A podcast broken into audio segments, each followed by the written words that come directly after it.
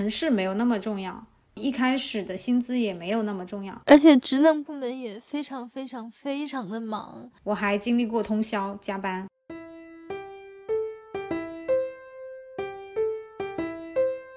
Hello Hello，很高兴认识你，欢迎收听元宇宙。元宇宙是一档聚焦年轻人当下生活、工作、学习的中文播客节目，在这里有年轻人最真实的焦虑和最具体的选择。主持人圆圆是二一年刚从北大毕业的社会新人，你将从圆圆与嘉宾的对谈中了解年轻人的真实生活，倾听年轻人的声音。大家好，我是圆圆，去年刚从北大毕业，现在在广州的一家国企工作。本期我们讨论的主题是国企工作大揭秘，邀请到的嘉宾是我的同学大福。大福，你跟大家介绍一下自己吧。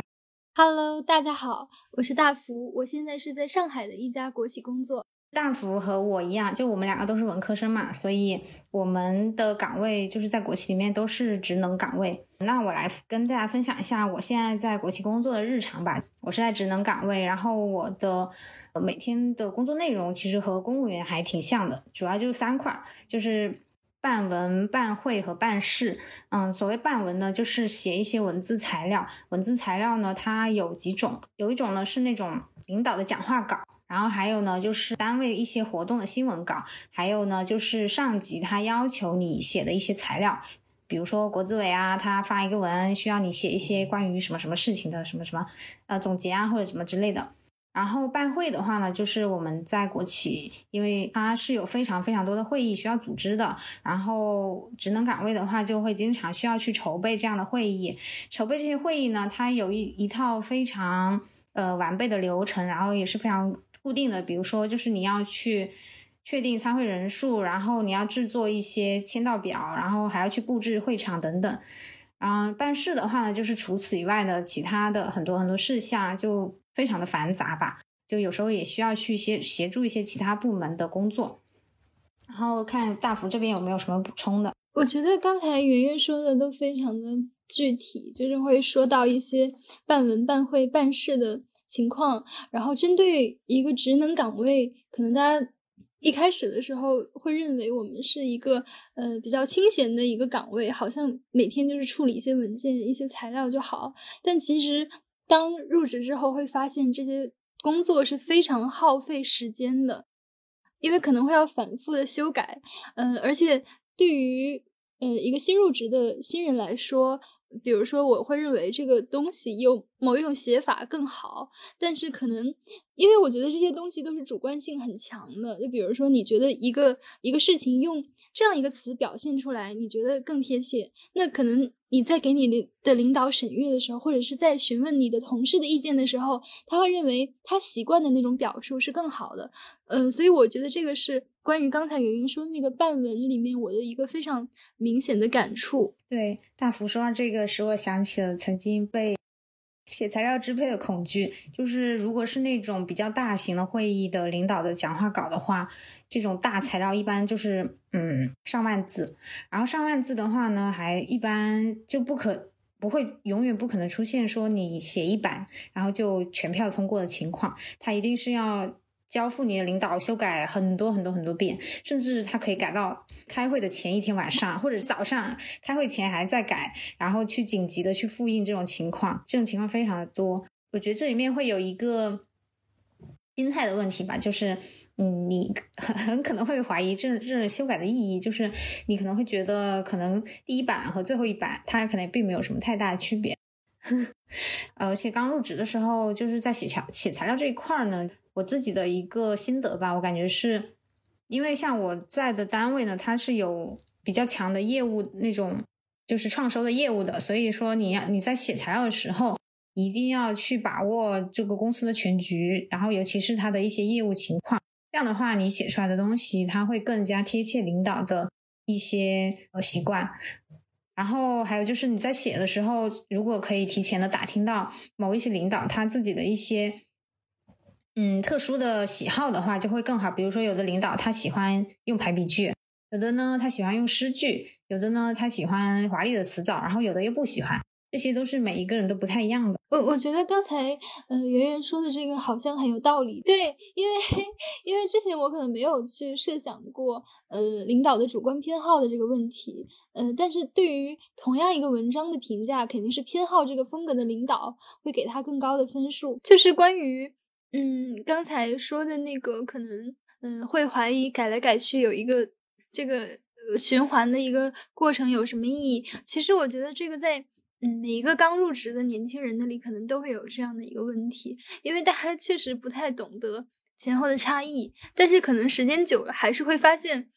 还是有它的道理，因为你可能会无限接近那种通行本的公文的样式，可能这是它的一个意义。然后我感觉就是在国企和在和做在国企和在公务员体系内还是不太一样的，就刚才大福说到的那个。因为我们国企的话，它是有领导的个人色彩，它可以去表达，就它可以去增加一些个人偏好的东西吧。但是如果是公务员的话，应该可能会更加规范、更加固定一些他们的风格，也更正式。大福有没有什么可以向大家分享的？就是在工作以后才呃有的一些认知觉醒，或者是说掌握的一些工作技巧，呃，或者说作为学生的时候是不了解的一些规则呢？嗯。我觉得，与其说，呃，有有什么是到了职场以后，尤其是，呃，像国企这样的一个，嗯，比较稳定的单位之后才有的一个工作技巧，不如说是我之前就没有特别的懂过这个场域是一个什么样的性质，然后也不太知道，因为我又没有在国企实习过，然后家里没有相关的人在国企工作，所以我对于国企的想象基本上是停留在。嗯，社交媒体对他非常非常有限的报道里面，这样的一个情况，所以我对国企，嗯，可以说是就是从零开始去认识它。嗯，在工作中，可能一开始我们还是一个比较像学生的心态，嗯，尤其是在体制内，可能大家还是会有一种，嗯，要要嗯积极跟。老的前辈去学习的这样的一个学生的心态，但是我想说的是，嗯，可能我们还是要拿出，嗯，一个社会成熟的打工人的心态去面对我们平时的人际关系，因为，嗯，这个东西无论如何是要转变的嘛。就你刚开始的时候，你的同事或者你的领导对你来说就是一个指导式的。但是等你过了呃半年，或者是过了更久的时间，你就可以独当一面，或者你已经可以做一些独立的工作。那这个时候你们之间会有一个角色的转变。但是我觉得这个是这个是需要呃双方都意识到的。比如说你的前辈可能要对你的指导，嗯，要要减要减轻一些比重，然后他要对你去多一些呃。让你去独立成长起来的这样的一些支持，要给你一些这样的一个空间，嗯，然后你自己也要意识到，就是你不再是一个青涩的学生，你要意识到你自己是在，嗯，是是一个成熟的社会人吧。所以我觉得这是一个，嗯，很大的一个一个感想。嗯，我也挺有体会的。就是刚开始入职的时候，其实别就是你会有那个新人福利期，就是别人会因为你是新人而允许你犯一些错误，然后也允许你不知道一些东西。但是如果就是过了一定的时间，就是你不能一直都是那个状态，而你就不能像在学生时代一样，总是期待着有一个人他永远可以帮助你，或者是说有一个师长一样的人物，他永远可以做你的后盾，这是就是基本上不太可能。然后。我感觉你说的这个，我就想到我之前的一个感想，就我之前就我还在上学的时候，我以为我离开家乡去到遥远的北京上学，然后自己一个人就是呃离开父母，然后独立生活哈。我以为那样的时候就是我这，我以为那个那个时候就意味着我成长了，然后呃成呃就是长大成人的那种瞬间哈。但后来就是我自己毕业以后，我才发现就是呃在象牙塔里。呃，就算我已经二十三、二十四岁了，我感觉自己其实整个心态还是非常的天真和幼稚。嗯，就是感觉自己毕业以后吧，才算是真正的长大。就是在学校的时候，一直都是一个消费者，就你没有做过生产者，就是呃很多东西你没有办法共情，然后你也没有办法去理解别人。像我们以前就是在学校的时候去外面逛街。就会觉得很理所当然，就八九点、九十点了，那些商场还是灯火通明啊。然后现在就是工作以后，去到那种商场八九十点，我就会在想，天呐，他们怎么这个时候还在上班呢？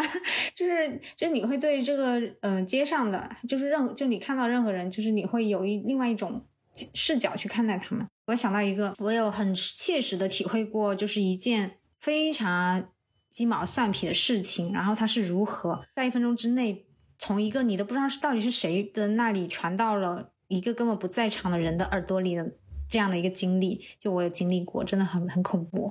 然后从那以后，我就学会了，就是在工位不要乱说话。你有经历过这种吗？嗯嗯，我没有经历过这种，但是我我相信的原则是，就是 天下没有不透风的墙吧。可能我觉得说别人的坏话，首先就是一件很有风险的事情。刚刚说的那个办公那个不是在说坏话，只是说某一个事情。就是在说一个信息，然后那个不在场人他他本来不在场，他不应该知道这件事情，结果在我说出来一分钟之内，那个人就来找我问这件事情，就很恐怖。有的同事呢，他会把一些信息，就是你跟他私聊的东西，他会公开的大声的读给所有人听。就我也遇到过这样的，我没有遇到过这样的，我没有 听说过这样的。嗯，我怎么感觉你的你的工作环境很险恶？因为你在场吧，你在场他就不说，或者是怎么的。然后当时是因为我不在场，然后是实习生在场，实习生跟我说的这种事情也遇到过。反正就是感觉，嗯，尤其是那种开放工区，就是不是一个部门一个部门的，而是大家坐在一片的那种地方，尤其要注意谨言慎行吧。我感觉是这样。嗯，问一下大福，你当时是为什么会选择这份工作呀？就是在上海的一家国企。嗯，我当时在选工作的时候，其实是嗯也有很多的 offer，但是所有的都是 选择的体制内。所以我首先是在找工作的时候就决定自己一定要在体制内工作。嗯，然后当时当时我是比较意识形态化，就是我我我就不想剥削人，然后我也不想被人剥削。然后当时也看了非常多关于互联网福报的一些 新闻报道，我只能说，可能还是因为。我是陷入在一个信息茧房里，就是我我可能了解的也很片面，然后我去相信我愿意相信的东西。嗯，我不是说互联网不好，或者说是国企不好，我我觉得可能各有各的优点，看你需要什么。但是当时我是觉得，我我就没有去考虑体制外，我觉得一定要在体制内。然后当时可能大家也比较追求稳定，嗯，感觉身边的很多人都原本有机会去体制外，然后。嗯，或者是一开始他的规划是体制外，然后后面也都选择了体制内。我觉得这是一个大的背景。这呃，然后在这个背景之下，嗯，可能要选一些城市，会想说还是在一线会好很多。嗯，所以就嗯，北京、上海或者哪里有机会，然后就就来到哪里。我来补充一下。嗯，就是大福他是北北方人嘛，所以他当时在选北方的岗位的一线城市，其实也就是北京和上海两个选择。像你应该是不考虑在南方的吧？呃，我觉得上海也是南方，而且我觉得上海也很难。对，其实，在你们北 北方人眼里，就上海已经很难，在我们这里，就上海已经很北了。好的，好的。那我来说一下吧，就是我当时，就我现在是在广州的一家国企嘛，其实我这个做出这个决定。我觉得算对我自己来说啊，算是求人得人吧。我当时的求职倾向就和大福一样，也是非常偏激。就我自己觉得自己确实是挺偏激的，就是我当时也是只看体制内的机会，因为一方面就是像大福刚刚说的，就是当时有一个就业整体氛围的影响。我感觉我当时身边的同学好像没有不在考选调的吧。好像所有人都在搞选调，有的人他已经甚至已经拿到了互联网 offer，他也要去考选调，就是有就是大家都会比较想要进体制这样的一个氛围的影响。然后其次呢，就是嗯，我之前是有过互联网的实习经历的，然后我没有体制内的实习经历，这是一个背景。然后当时那个互联网的话，就我去实习了，就是整体就待遇啊什么的都很很好，然后很不错。但是怎么说，就是它只也就是不错，它对当时的我来说就没有缺乏一个对比，因为它缺乏对比的话呢，它就对我来说就是一个，呃，就是缺也相对缺乏吸引力，就是这个地方还不错啊，但是呢也不是特别那么的想去那种感觉。所以然后加上呢，就是我当时有一个非常非常错误的一个职业生涯认知。因为家里很多人是当老师的，所以我以为我那时候真的好天真呐，我以为就是所有人的工作就是从一开始到退休都是同一份工作，所以我我但是我就是就是很幼稚的一种想法，嗯，然后这这种是一些比相对比较感性的。嗯，原因啊，然后在理性的方面呢，其实我也是自己做了一些分析的，就是我也上网看了一些呃过来人他们的经验，他们就说呢，就是嗯，求职季的话，就是其实你的精力是非常有限的，你最好就选定了赛道，就不要什么都想要，就如果你什么都想要，其实你是什么都得不到的，因为像体制内和体制外，它的筛选机制是完两套完全不同的体系。如果你想要进体制内，不管是央国企、公务员还是事业单位，就你们要考的东西，它可能是行测那那那些类似的东西哈。但如果你是体制外的话，那可能就完全不同的体系了。然后那些嗯面试技巧啊等等都是完全呃不一样的。但是人的精力是有限的，所以当时对我来说，我几乎是没有费什么大力气，我就选定了这个体制内的方向。然后，所以当时我就只看公务员、国央企和事业单位。然后这个时候就涉及到了城市的选择了。这个城市的选择，现在想起来呢，也是非常非常的偏激。嗯，那个时候就是我年前的时候，呃，就在留京和不留京之间非常的摇摆啊。然后我年后就做下了决定，就是我决定要离开北京。啊，如果你要问我为什么为什么会在年后做出这个决定，我感觉是一个。量变引起质变吧，因为对于北京的话，我一直。也没有什么太想留下来的执念，而且当时是我在北京的第六年，我本硕都是在北京读的，最后一年了。我在北京那么多年啊，我都没有得过鼻炎，最后一年就是因为那个疫情，然后人类活动减少，就导致那个原柏长得特别好，然后北京城市里面就超级多原柏，然后就得了鼻炎，然后就很无语。然后其实关于气候这一块的话，其实我本来这么多年也是适应的差不多了。嗯，之前也有听说，就是有南方的朋友到北方。由于气候太干了流鼻血，其实我也没有这种情况啊。但是最后一年给我整出个鼻炎来，我就觉得非常不适了。然后我这个人又特别特别的畏寒，我就还是比较喜欢南方的气候。当然啦，其实这些的话，这些理由都是可以克服的，都是次要的。其实最最主要的，我不想留在北京的原因，就是对于北京的房价感到非常的绝望。就是说呢，也不是说一定买不起，但是就是说，如果你要去买房，然后要过上。比较理想的生活，就是我感觉是要付出太多太多的代价，然后我不是很愿意去过那样的生活吧。然后我是南方人，我就想留在一线嘛。像上海的话，对我来说已经是非常北方的地方了，所以当时能够选的就是广州和深圳。后来就是也有深圳的机会，但是还是被房价给劝退了。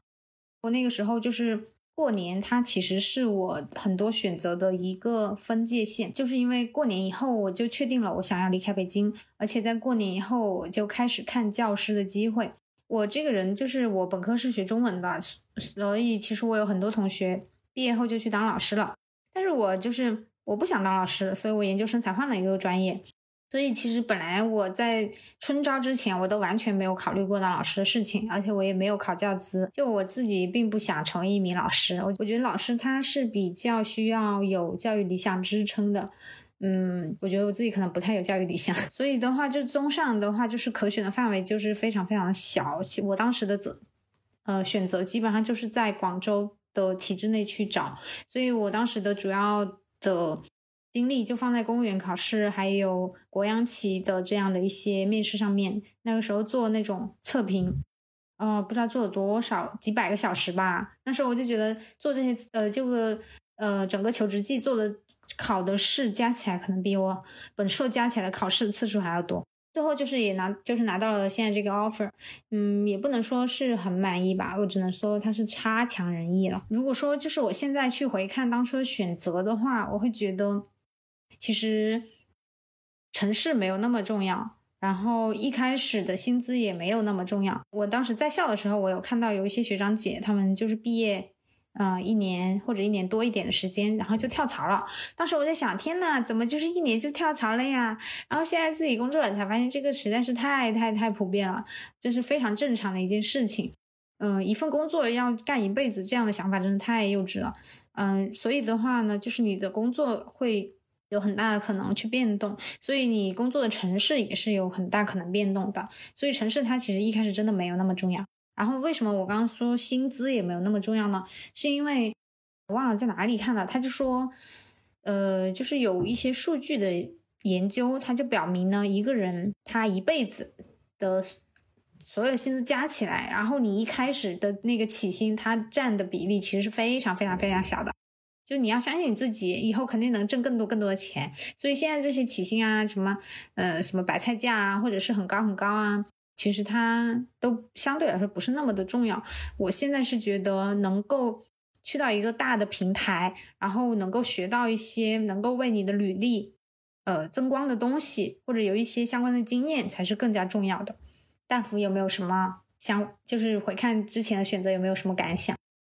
我觉得你刚才说的那个我非常认同，就是你说感觉。呃，城市，你推翻了你之前关于城市的这样一种一种恐惧的感觉，然后也推翻了之前对于起薪的，因为应届生非常容易在乎起薪，好像就是没有把自己卖一个好价钱，就觉得自己，呃，是不是找的工作不如别人啊？我感觉这这两点也是我，我是也是我现在，嗯，感慨很深的，因为这些东西都是你漫长的人生阶段里面非常小非常小的东西，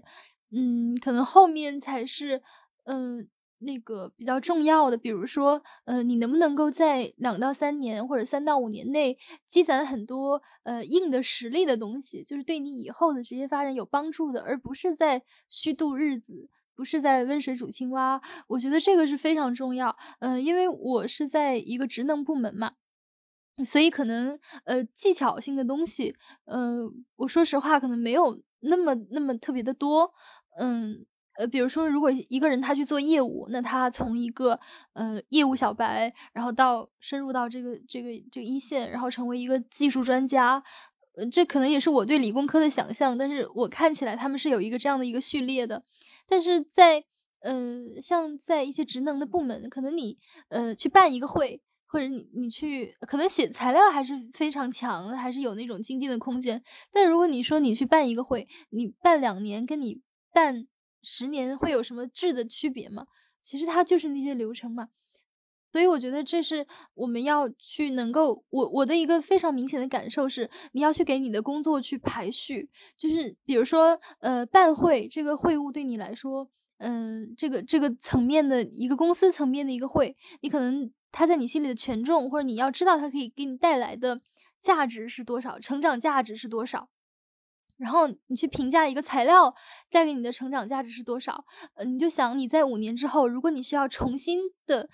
投入到人才市场，你又进入到这个劳动力市场里面去流动，那你需要拿出什么东西才能够让你自己更有竞争力？我我觉得这个是我们需要思考的一个很很大的东西，就是你刚才说的可以让你的简历增光的东西。嗯，感觉还是得有实实在在的本事是是更重要的。其实我还有还有一个要补充的，就是如果就是现在在听播客的朋友，你是还是在校的话，就一定要多实习、多实践，千万不要去通过想象去接受一份工作。像我之前没有在体制内实习过，然后我有体制外的实习，然后我对我选择现在这份工作就是基于我的想象，基于我想象中莫须有的对比，嗯，就是。就是对你自己的影响是挺大的，然后就是有的学校他会组织一些和政府的合作啊，一些实践，有就是如果大家有机会的话，一定要在选择工作之前最好去参加一下这些活动。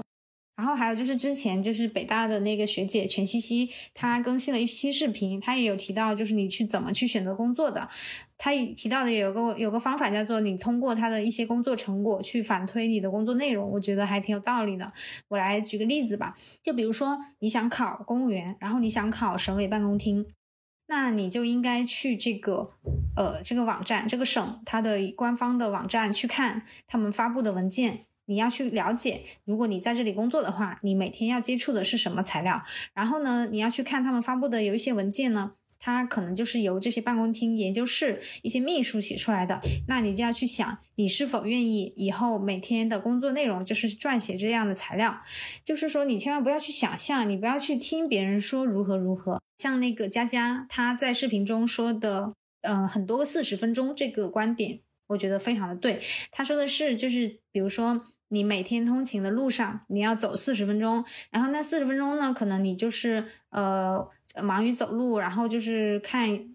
就是漫无目的的去看一下周围的风景，或者是你就坐在呃公车上，然后去看窗外的风景，然后或者是呢，你到了工位上去花个两分钟、十分钟的时间去泡一杯咖啡，其实就是这四十分钟、两分钟和十分钟，它们组成了你的日常生活，而不是你什么茶余饭后啊，或者逢年过节回去跟别人说起来，别人说啊你那个工作真稳定啊，或者是你那工作贼有钱，什么什么的。那些其实不是你的生活，只只有在这些四十分钟或者两分钟、十分钟，他们一点点琐碎点滴积累起来的真实，它才是你的生活。然后这里我给大家分享一段话吧，嗯，是艾弗里德·德索萨写的。他说：“很长一段时间，我的生活看似马上就要开始了，真正的生活，但是总有一些阻碍阻拦着，有些事得先解决，有些工作待完成，时间貌似够用，还有一笔债务要去付清。”然后生活就会开始，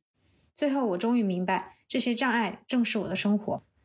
嗯，就我感觉，就你日常生活中的一些很琐碎的点滴，就是由他们组成了你的生活。然后你每天做的那些事情，比如说你写的材料、办的会、办的事情，正正是由他们组成你的工作。嗯，我希望大家在选择工作的时候，还是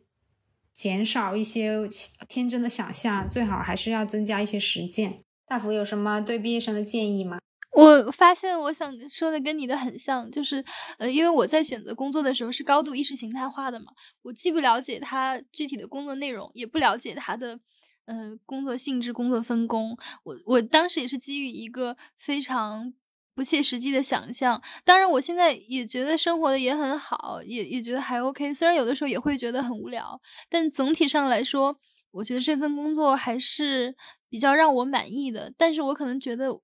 呃，想尝试更多的不同的职能、不同的岗位。嗯，我我觉得就是我们在选择工作的时候，不要被宏观叙事左右，就忽略了真正组成你工作那些重要的因素。嗯，很多年轻人就是都会被。很大的一些主题式的情绪所感染，嗯，就是会觉得说，我我我去做互联网，我是如何的改变全人类，或者说我去做国企央企，或者是我去当公务员、当事业单位，我是如何如何的成为人民公仆，如何如何的在为国家战略做贡献。你你这些当然是有的，这是一个时代大背景，可能要过二三十年，你的这个作用就显现出来了。然后后面的人也可以给你加冕，说你说你们这代人如何如何助推了一个事情的进程，然后这个历史进程如何如何影响了我们。但是在当下，你是看不到这个这个东这个东西的。你当下，嗯，你去关注这个东西，会让你觉得很很悬空。嗯，我觉得还是要先关注一些。要脚踏实地，先关注一些比较能看得到、摸得着的一些具体的事情，这样才不会呃陷入一个认知不协调的境况，就觉得说我是来做这个的，为什么我现在在做这个？我觉得这是一个一个容易眼高手低的一个一个场景。哦，嗯，其就是我其实我们的主题是国企工作大揭秘嘛，我们来讲一下就是一些比较日常的东西吧，像工作时间这一块的话，哈，嗯。它表呃也不是说表面，就是说它规定的工作时间基本上一般我见过的国企会在六点前，它规定的工作时间是六点前下班，但是呢，它上班的时间非常非常的早啊，基本上是八点半。像我现在八点半要上班的话，我每天要七点七点出头我就要起床，就还挺痛苦的。我觉得要考虑体制内的同学也也要考虑一下这种睡眠问题。像我之前特别特别讨厌做老师的一个非常重要原因，就是我不想早起。说起来很孩子气，但是就是非常真实的一个选择。当时我就想，我寒窗苦读这么多年，不是来每天六七点起床的。不过现在就还是要每天七点多起床，所以有时候还是挺羡慕啊，就是体制外的很多同学，他们可能十点、十一点才上班这样。大福，你应该也是起很早吧？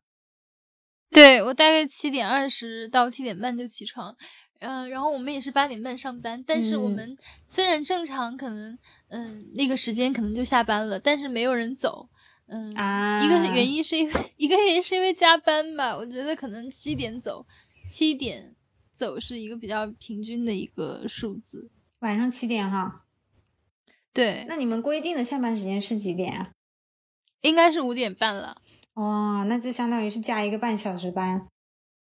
对，而且是常态化的。你是呃，中间是有包括吃晚饭的时间吗？嗯，没有。啊，嗯，关于这个力度就是差不多有点和互联网一样。但但是但是我我现在我现在是在想一个问题，就是嗯嗯，我我觉得如果说大家都规定好是五点半下班，不要有这种加班文化，那大家可能会非常迅速的，就是白天争分夺秒的把所有的事情做完。但是你一旦预设，哎，反正做不完我就晚上做嘛，反正七点多走，那这个时候你就会不再着急，然后呃，而且这个时间对于这个时间的利用的这个呃密度不是我们自己决定的。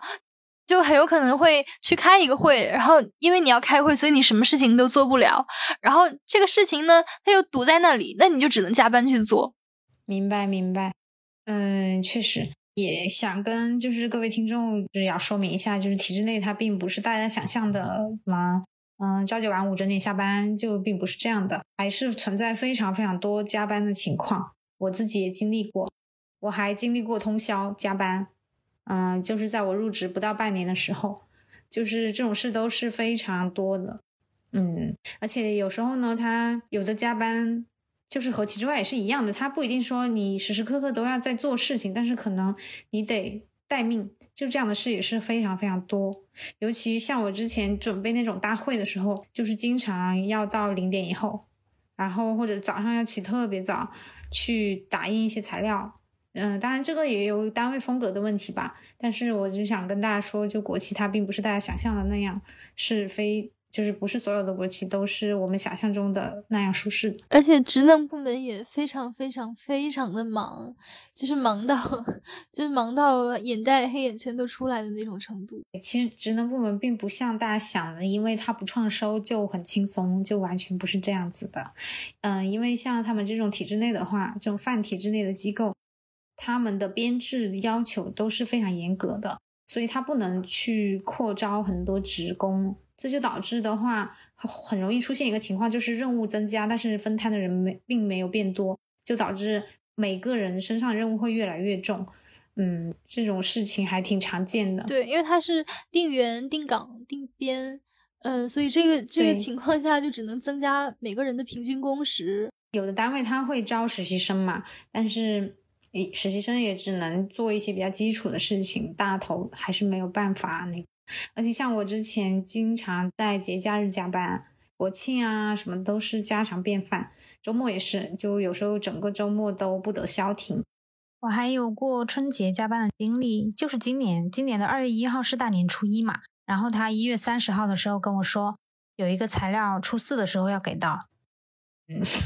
我感觉这种东西就是看运气的，就是并不是大家想的那么轻松。对，我觉得我不知道体制外是不是也是周六日要随时待命，或者是可能会开会。我觉得，我觉得体制外根据我的了解啊，他们是看岗位，有的岗位需要，但是绝大部分是不需要的。而且人家加班，嗯，很多。如果你要去到公司加的话，他们是有加班费的。哦，加班费是一般，它是倍数。就你日常工资的某某一个倍数，